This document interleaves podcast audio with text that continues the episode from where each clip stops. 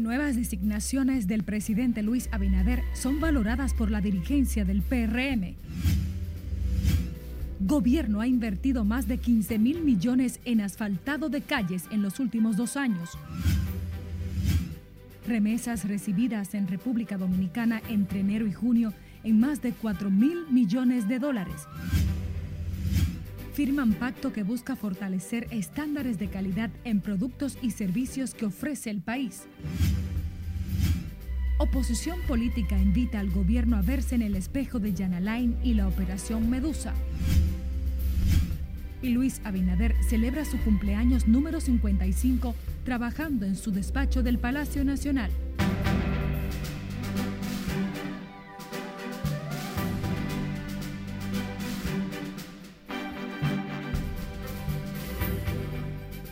Hola, muy buenas tardes. Gracias por sintonizarnos. Somos Noticias RNN Primera Emisión y yo soy María Cristina Rodríguez. Bienvenidos, un honor informarles.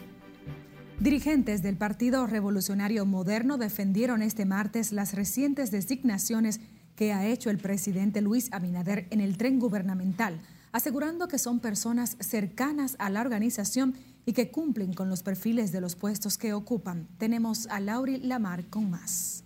Buenas tardes, Lauri.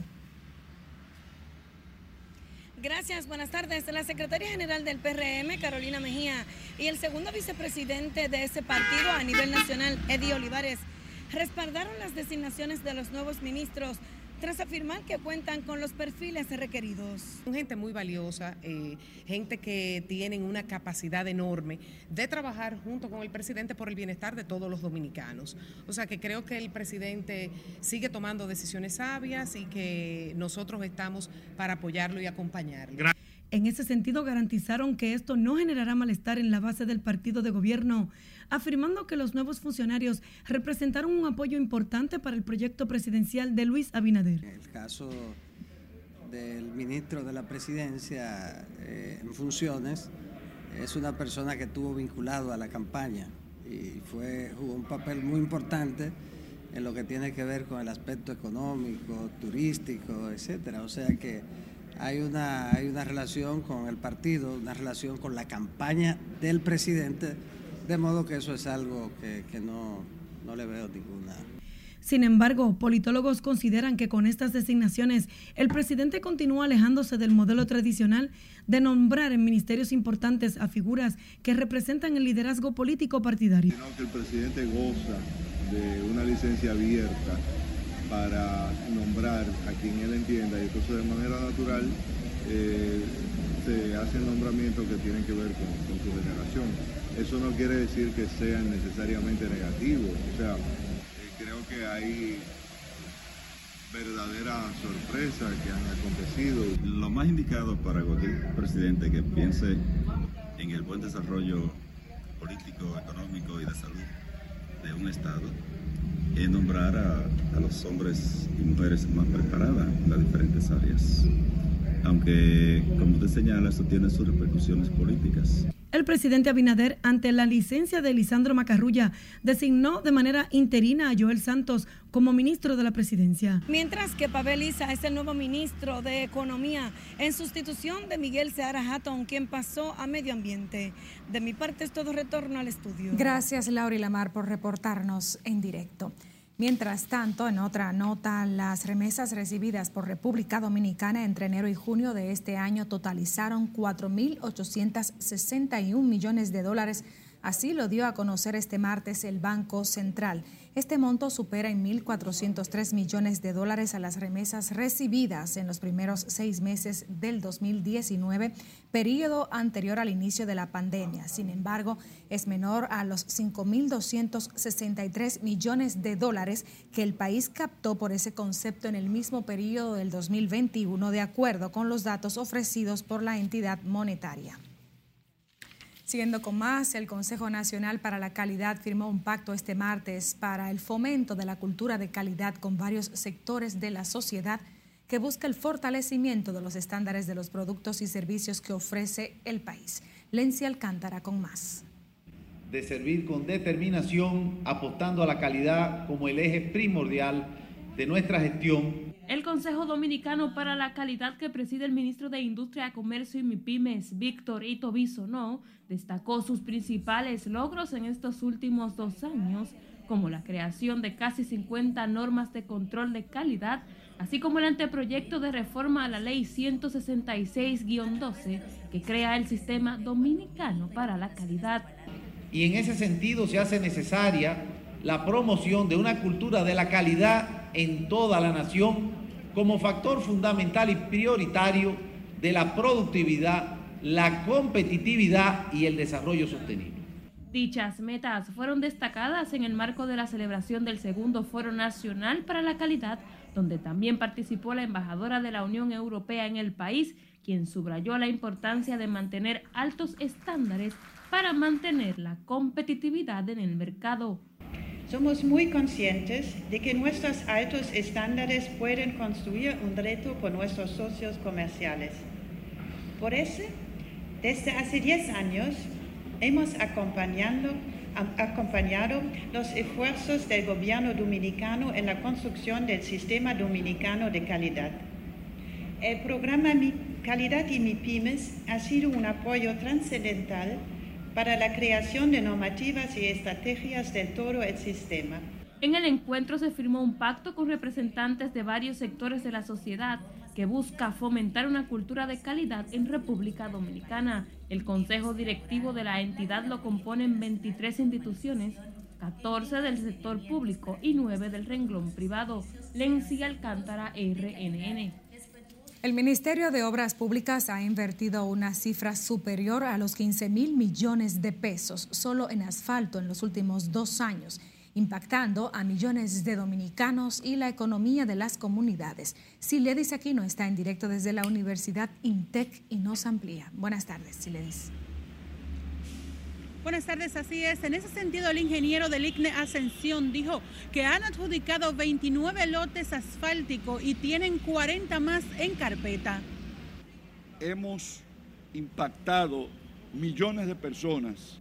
Los más de 15 mil millones de pesos invertidos en reparación de calles tienen su retorno en la plusvalía de las zonas asfaltadas y la mejora en la calidad de vida de la gente. La aplicación de asfalto a través de una licitación que ronda los 6 mil millones de pesos, junto con otros trabajos eh, que también conllevan la aplicación de asfalto. Yo diría que debemos andar sobre los 15 mil millones en esta etapa. Y estamos ya también en proceso de otra licitación que envuelve unos 9 mil millones de pesos. El ministro de Obras Públicas resaltó que trabajan en mejorar los factores que afectan la durabilidad del asfalto son este y la construcción de aceras y contenes las principales demandas que tiene el ministerio. Y que con estos contratos se puedan también solucionar problemas de drenaje, porque muchas veces las fallas que se producen en el asfalto no necesariamente es por la calidad del producto, sino por una serie de razones de hidrografía, hidráulicas, de compactación de la base mientras la Asociación de Productores de Asfalto garantizó la calidad del material usado para pavimentar las calles. De cuando ven un tema eh, de bache o cualquier situación en la obra vial, eh, se quiten la idea de que, es, que no es por un asfalto no de calidad, sino también puede implicar varios factores, como la colocación, clima, eh, el clima, Deligna Ascensión también recordó que en tres días intervendrán el puente Duarte para mejorar las condiciones del mismo. Estos temas fueron abordados durante un taller sobre asfáltico caliente que imparte el INTEC. Por el momento son los detalles que yo les tengo. Ahora retorno con ustedes al set de noticias. Gracias, dice Aquino, por reportarnos en directo. En otro tema, el Colegio Médico Dominicano y la Junta de Vecinos de la Zona Colonial cercana al Hospital Padre Villini acudirán a las 4 de la tarde de hoy al Palacio Nacional, donde se reunirán con el presidente Luis Abinader. En el encuentro está previsto tratar todo lo relativo a la apertura del centro hospitalario y la operación del mismo a través de un patronato. Sobre la pertinencia o no de un voluntariado, los voluntariados no hacen nada en ningún lado, andan pidiendo cosas que sobran en los otros sitios.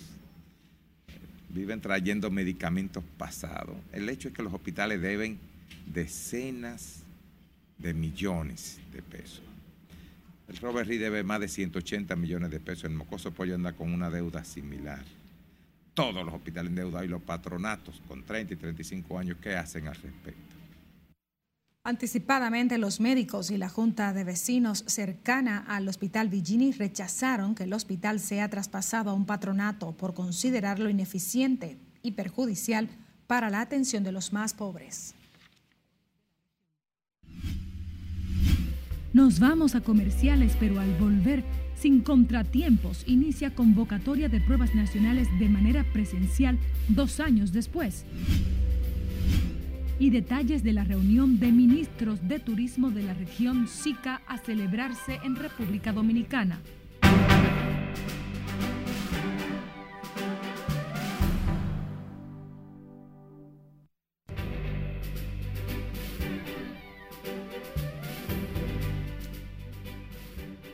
Retornamos con más. Desde el pasado viernes hasta la fecha, al menos 52 personas han sido asesinadas en medio de los enfrentamientos que se registran en Haití. Cesarina Ravelo nos dice más en el resumen internacional de RNN. Los enfrentamientos también han dejado unas 110 personas heridas por las balaceras entre bandas rivales, lo que provoca tensión en barrios de Haití. Los residentes de zonas como Bois 9, Cité Lumiere, Cité Gerard, llevan días sin acceso a alimentos y agua potable.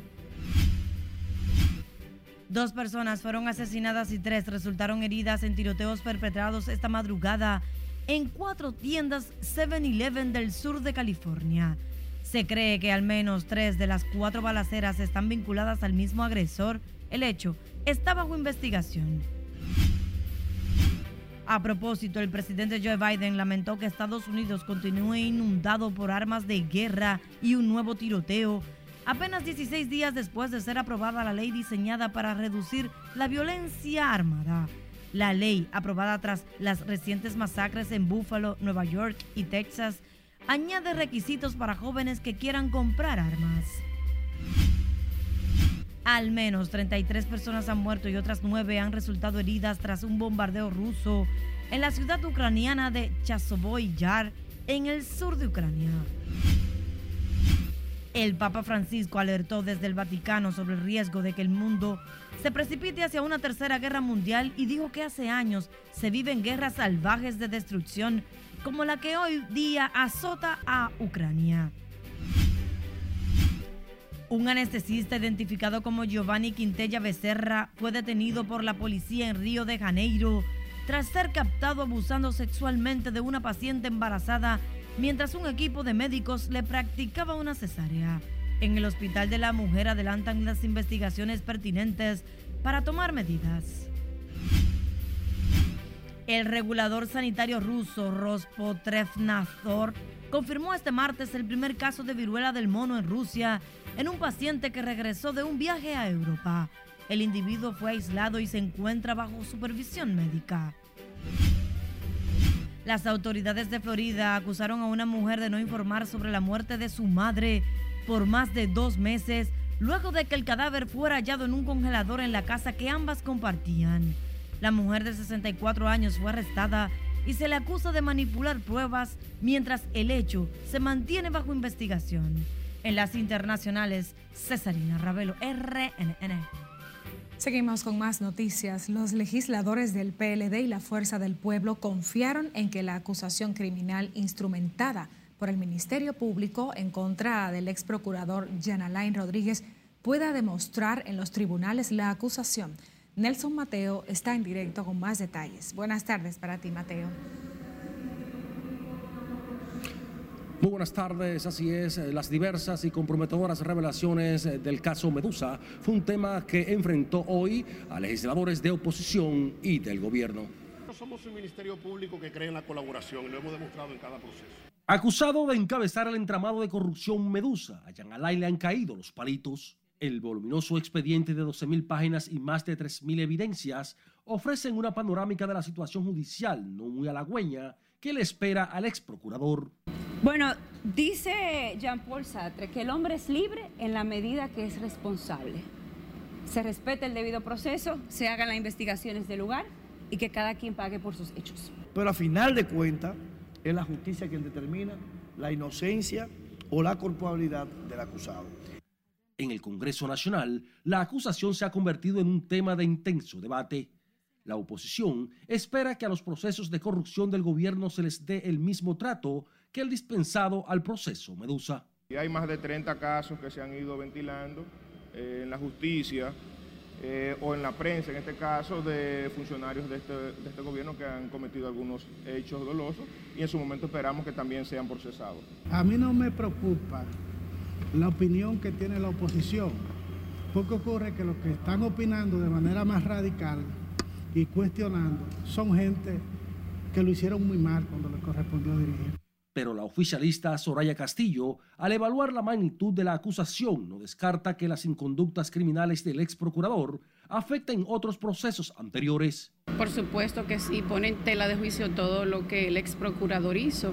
Eh, él ha puesto sobre el tapete con sus inconductas los resultados de cada una de esas investigaciones. Es lamentable ver cómo la justicia dominicana iba encaminada.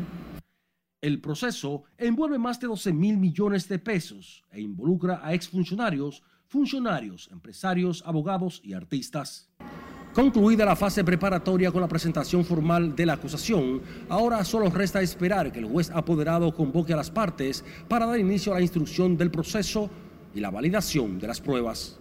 De mi parte es todo por el momento. Regreso contigo al set de noticias. Gracias Nelson Mateo por reportarnos en directo desde el Congreso Nacional. A propósito de los sometimientos de funcionarios y exfuncionarios vinculados a casos de corrupción, miembros del Comité Político del Partido de la Liberación Dominicana insistieron este martes en que la responsabilidad penal es individual. Durante la reunión de la plana mayor del Partido Morado, los dirigentes políticos de la organización expresaron que el Ministerio Público debe demostrar y sustentar con pruebas en los tribunales las acusaciones contra el ex procurador Jan Alain Rodríguez en el caso Medusa. En cualquier otro caso que existan las pruebas, la justicia tiene el deber y la obligación de ajustarse a la verdad y en función de la verdad tomar las decisiones que tengan que tomar. Esa es mi posición. Lo que filtra el Ministerio Público, todos lo conocemos. Lo que habrá que demostrar en los tribunales es lo que está pendiente de ver. Y en definitiva es lo que quedará. Ojalá y lo que el Ministerio Público ha planteado tenga las pruebas eh, contundentes. En el caso eh, de la responsabilidad penal, ustedes saben que es individual y que este es un proceso que inicia eh, y que deberá demostrarse en los tribunales la, la, validez y la realidad de la acusación que ha presentado el Ministerio. Necesitamos que ese expediente salga de los medios de comunicación y quiero, que, y quiero darme a explicar que no sea más un tema de sonido, de espectáculo, de controversia, de yo creo, de presunción. La justicia tiene que ser firme, clara, transparente e igualitaria para todos y para todos. Al ser entrevistados por la prensa previo al inicio de la reunión ordinaria del comité político del partido, los peledeístas defendieron la imagen de la organización que dicen no se ve afectada por las imputaciones del Ministerio Público en el caso Medusa. El Colegio de Abogados denunció este martes que en el Congreso Nacional intentan sabotear el proyecto de ley de extinción de dominio. El presidente de los abogados, Miguel Surún Hernández, dijo que la iniciativa corre el riesgo de ser revocada por el Tribunal Constitucional si se aprueba como una ley ordinaria. Sobre la base del absurdo de que una ley que regula derechos fundamentales y establece e instaura jurisdicciones especializadas es ordinaria y no orgánica, como todo el mundo, repito, todo el mundo en este país está consciente. El presidente del gremio, Miguel Surún, depositó un documento en el Senado de la República que contiene la posición de los abogados respecto a la pieza y advirtió que la organización se mantendrá vigilante mientras el proyecto de ley esté conociéndose en el Congreso Nacional. El empresario Mario Lama admitió un aumento en los precios de los productos de consumo como consecuencia de un entorno internacional que está presionando las economías en todo el mundo. Lama reconoce, sin embargo, un efectivo manejo de la macroeconomía por parte del Banco Central y de la Junta Monetaria que han garantizado cierta estabilidad. las medidas son sumamente importantes, eh, aunque ya ha subido eh, los intereses. Eh, sin embargo, la economía sigue muy estable y, y fuerte en nuestra moneda. Es decir, que se puede tomar como base de que es bueno, por eso. Lama valoró el manejo que las autoridades han dado a la economía antes, durante y después de la pandemia y en medio del impacto internacional de la guerra en Ucrania. El director del Centro de Desarrollo y Competitividad Industrial, Ulises Rodríguez, reveló que en ese sector se han recuperado más del 50% tras la reapertura total de la economía.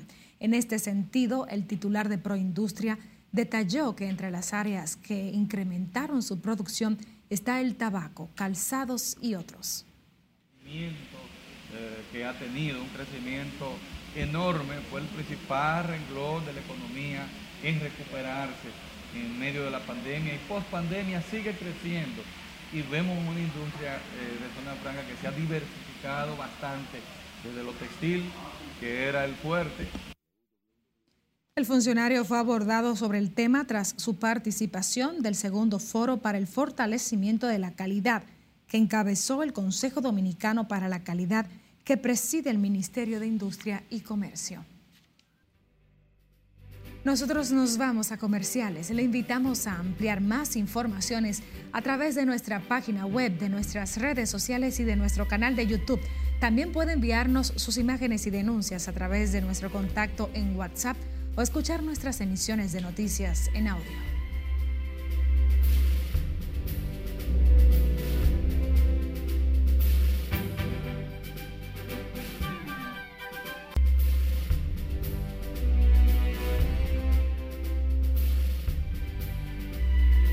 Gracias por continuar con Noticias RNN. El incidente protagonizado por nacionales haitianos en los alrededores del Monumento a los Héroes de la Restauración en Santiago ha provocado reforzamiento del área y preocupación en la ciudad corazón. Junior Marte nos cuenta. La trifulca que involucró puñetazos, botellas al aire y hasta piedra mantiene preocupados a santiagueros. Hubo un percance con un grupito de eh, jóvenes haitianos pero me informan también la, de la oficina de Politur que fueron inmediatamente apresados y con el servicio de migración también fueron devueltos a su país. Se va a reforzar la seguridad tanto de Politur como de la eh, Policía Nacional que están trabajando aquí en esta área. Algunos vendedores y personas que pernotan en el símbolo de la ciudad corazón hacen el siguiente llamado a las autoridades de migración. Pero este regalo de haitiano, tú que se de aquí. ¿Qué estoy diciendo? Son los primeros rebuseros que aquí. Esto es para los dominicanos. Eso viene para su país, para Haití. O sea, de lunes a sábado que yo me mantengo en esta área, nunca he visto un desorden por aquí. Ah, ese, Politur siempre dando vueltas. Yo veo que aquí no hay tanto espectáculo y pueden pasar algunos hechos aislados, pero este es un área segura que la gente puede disfrutar con tranquilidad. Tras ser desorden protagonizado el fin de semana por nacionales haitianos, el alcalde Abel Martínez calificó la trifulca como un irrespeto inaceptable. En Santiago, Junior Marte, RNN. Los autobuses del corredor de la Charles de Gaulle continúan en el ojo del huracán tras su puesta en marcha a finales del mes de febrero de este año. Este martes supuestamente iban a ser secuestradas varias guaguas de dicha ruta. Pese a los inconvenientes registrados en el medio del transporte del Estado, sus usuarios se sienten seguros al momento de abordarlos. Lencia Alcántara completa la historia pasado 28 de marzo, el presidente de la República, Luis Abinader, entregó el corredor de la Charles de Gaulle con la finalidad de mejorar el transporte de miles de usuarios que a diario deben desplazarse por esa ruta. Desde su puesta en marcha se ha convertido en el blanco de desaprensivos, quienes han apedreado las guaguas hasta asaltar a choferes de esos vehículos como a pasajeros. El hecho más reciente se trató de un supuesto intento de secuestro a varios autobuses de la ruta en Villamella.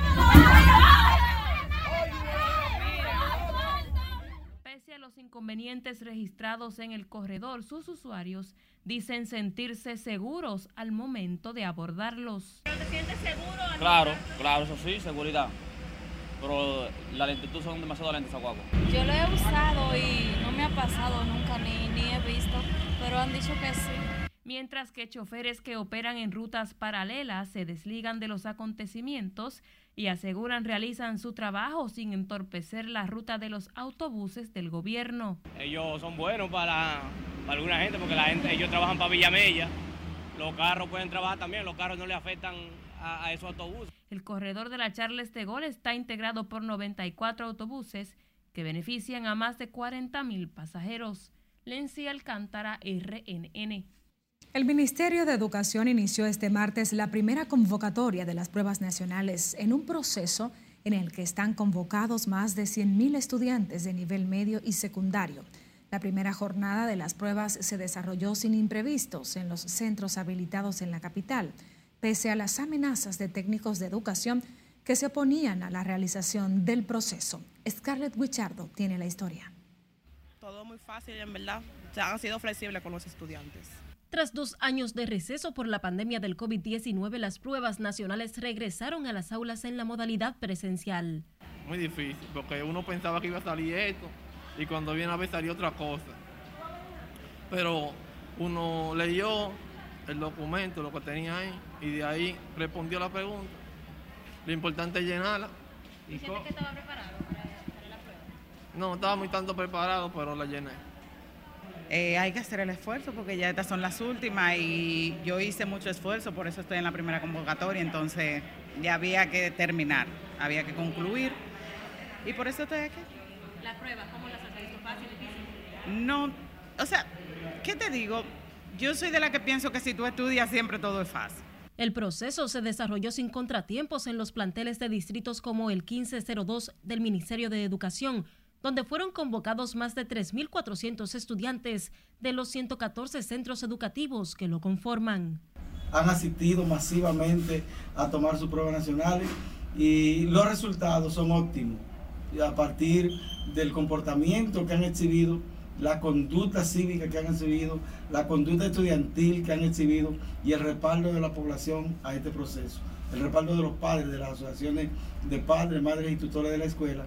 Las pruebas se aplicarán a los estudiantes hasta el próximo viernes, pese a las amenazas de técnicos de educación que advirtieron de un boicot contra el proceso si las autoridades no cumplían sus demandas de un aumento salarial. Me sentía preparada para esto, en verdad. Cuéntanos de la prueba, lo que ustedes han podido ver hasta ahora. Todo bien, normal. O sea, ya uno sabía lo que uno venía, pero simplemente yo no me encuentro de que nada difícil ni nada. Tú sabes, la timidez que a veces uno le da temprano, así, cuando tú entras, pero después cuando tú te tranquilizas, que tú comienzas a leer y analizar bien la pregunta, tú te relajas y ya tú llenas tranquilamente. O sea, que fue fácil. Sí, tranquilo. Si tú estás capacitado y tú estudiaste lo tuyo que tú vas a hacer, tú sabes que ya no tienes problema con eso. La primera convocatoria de las pruebas nacionales es aplicada a estudiantes del nivel medio y secundario del 12 al 15 del mes en curso en horas de la mañana mientras que los días 16, 17, 23 y 24 será para el subsistema de jóvenes y adultos, según establece el calendario escolar. Es Carelet Guillardo, RNN. El presidente de la República, Luis Abinader, celebra este martes 12 de julio su cumpleaños número 55 en un ambiente de trabajo habitual en su despacho del Palacio Nacional. Contrario a otros mandatarios, en la Casa de Gobierno no se observó el tradicional desfile de funcionarios y otras personalidades que antes acudían de forma concurrida para felicitar al presidente de la República de turno. En las redes sociales han sido notorias las expresiones de afecto al jefe de Estado. Una de las primeras en felicitarlo a través de las plataformas digitales fue la primera dama Raquel Arbaje, quien le dedicó unas breves palabras manifestándole su amor, respeto y admiración.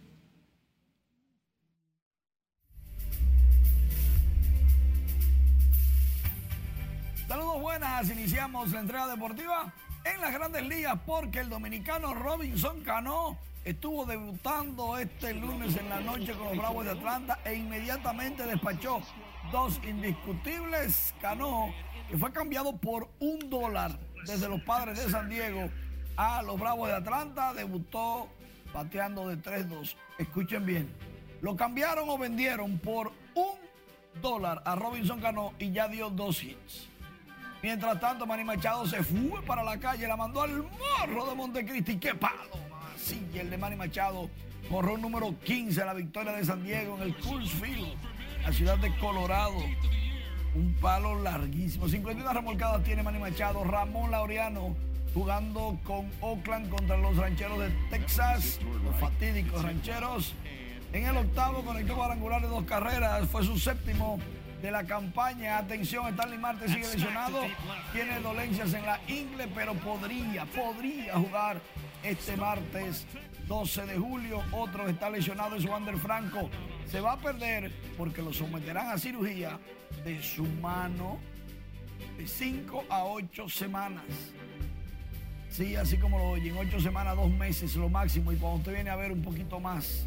Mientras tanto, una buena noticia, Alberto Pujols va para el Home Run Derby, para la competencia de cuadrangulares, el próximo 18 de julio en Los Ángeles, donde él estuvo jugando con los Dodgers, ese estadio. Juan Soto también se animó y va a acompañar a Alberto Pujols. Y ahora estará Ronald Acuña, Pete Alonso, Juan Soto, Alberto Pujols y Carl Schwarber como los primeros cinco que ya confirmaron su participación en la competencia de cuadrangulares. Quiere decir que desde ya será un evento estelar, súper estelar. Estas y otras informaciones en nuestra página web, redes sociales y próximos espacios. Por el momento es todo. María Cristina, sigo contigo.